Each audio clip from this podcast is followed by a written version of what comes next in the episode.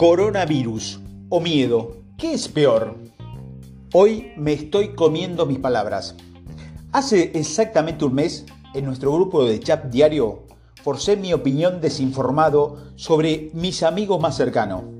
Conozco a algunos de estos chicos desde el jardín de infante, así que este es un foro donde no existe filtros verbales.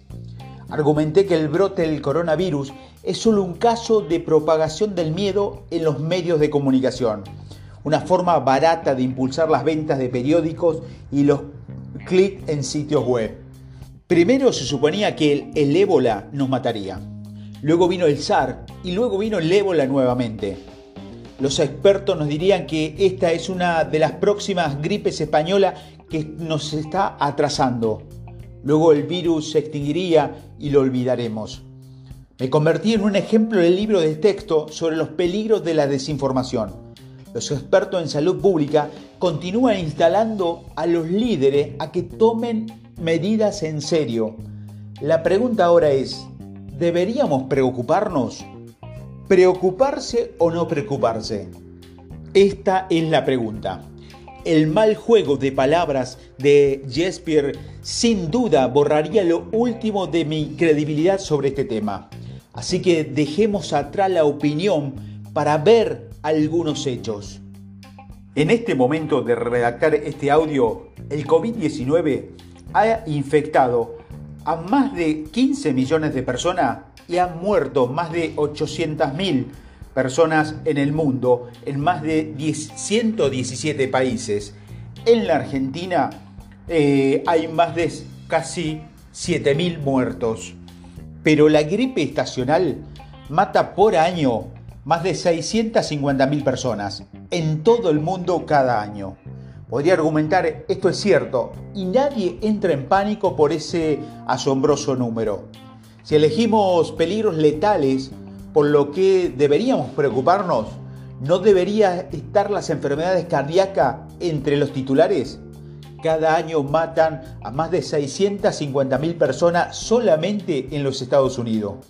El cáncer acaba a más de 600.000 perdón, personas por año y los accidentes ocupan el tercer lugar.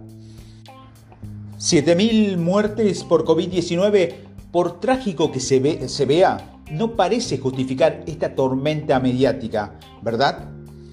¿Qué tan grave es esto? El SAR conmovió al mundo en el 2002 porque tenía una tasa de mortalidad del 10% y no tenía ninguna vacuna. Mató a 774 personas. La pandemia del H1N1 eh, del 2009 infectó, según estimaciones altas, el 21% de la población mundial e incluso a una tasa de mortalidad baja mató a 150.000 y 575.000 personas en su primer año. ¿Cómo se compara el coronavirus? Las organizaciones de salud pública se están esforzando por decirnos, hay muchas cosas que no sabemos. Esto es lo que sí sabemos de la Organización Mundial de la Salud. El 80% de los infectados se recupera por completo sin un tratamiento especial. Uno de cada cinco se enfermará gravemente y necesitará tratamiento médico. Esto no es, afortunadamente, una enfermedad que parece afectar a nuestros hijos. El SAR fue mortal, pero el coronavirus es más infeccioso. La mortalidad del COVID-19 tiene una tasa de entre 3 y 4%. En comparación, la tasa de la gripe estacional es de alrededor del 0,1%. ¿Es hora de entrar en pánico? Admito que me mudé a mi casa y dejé de ir a los bares y restaurantes por si acaso. Ignorar por completo los riesgos potenciales de este virus sería peligroso. Y las declaraciones de políticos desinformados de que el clima cálido que se avecina aplastará la propagación del virus no lo hará son perjudiciales. Pero reconozco que lo contrario, el pánico y el miedo podría ser el mayor riesgo en estas situaciones que se desarrollan. ¿El miedo es el enemigo? ¿Qué nos sucede físicamente cuando experimentamos el miedo? Nuestras glándulas suprarrenales liberan la hormona del cortisol, que debilita nuestro sistema inmunológico. Ahora no es el momento de abrir las puertas a las hordas invasoras.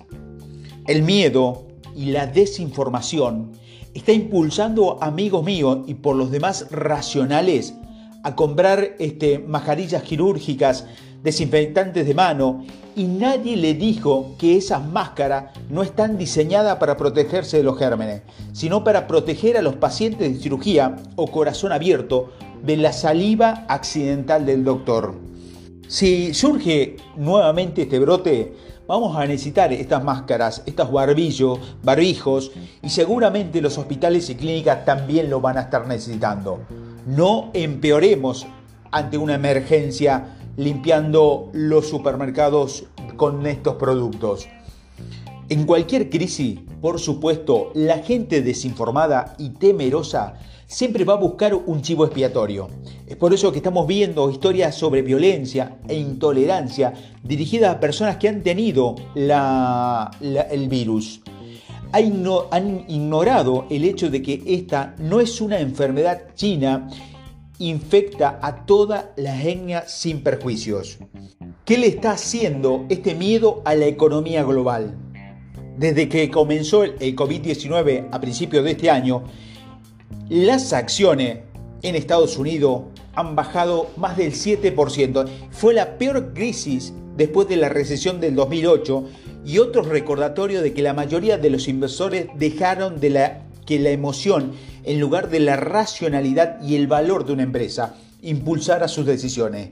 Las Naciones Unidas estiman que el virus le costará a la economía mundial entre un billón y dos billones de dólares. ¿Cuál es la mejor forma de empeorar una crisis? Sucumbir al miedo y luego al pánico. Sí, es natural sentir ansiedad en cualquier situación desafiante, pero puede optar por anular tu programación animal y cultivar la valentía. ¿Cómo liderar en una época de crisis? La lección más poderosa de los estoicos es la siguiente. Concéntrate en lo que puedes controlar e ignora lo que no puedes. ¿Qué podemos controlar?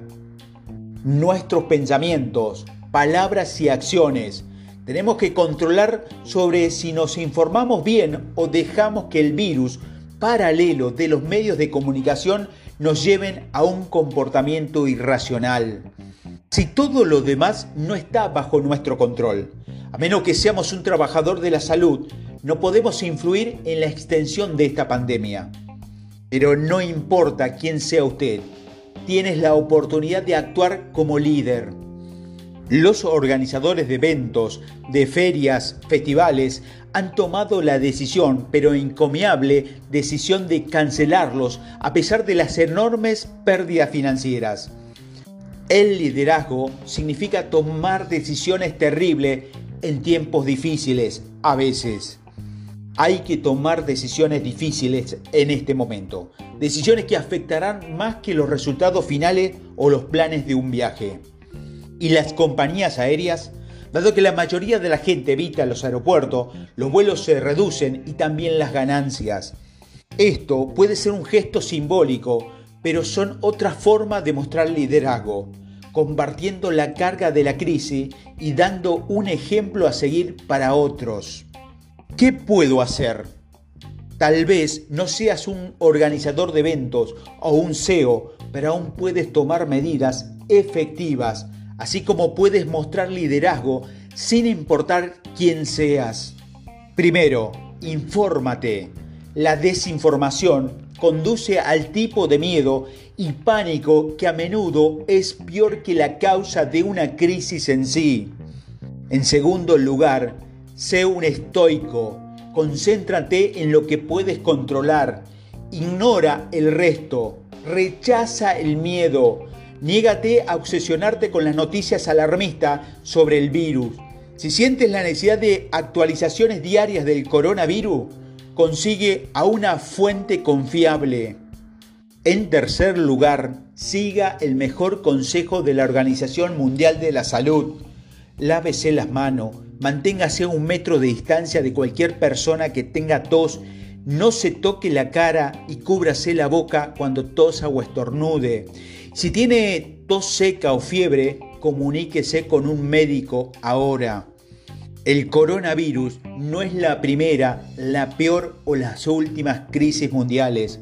Las generaciones anteriores se han enfrentado a la influencia española, dos guerras mundiales y la amenaza constante del Armagedón nuclear.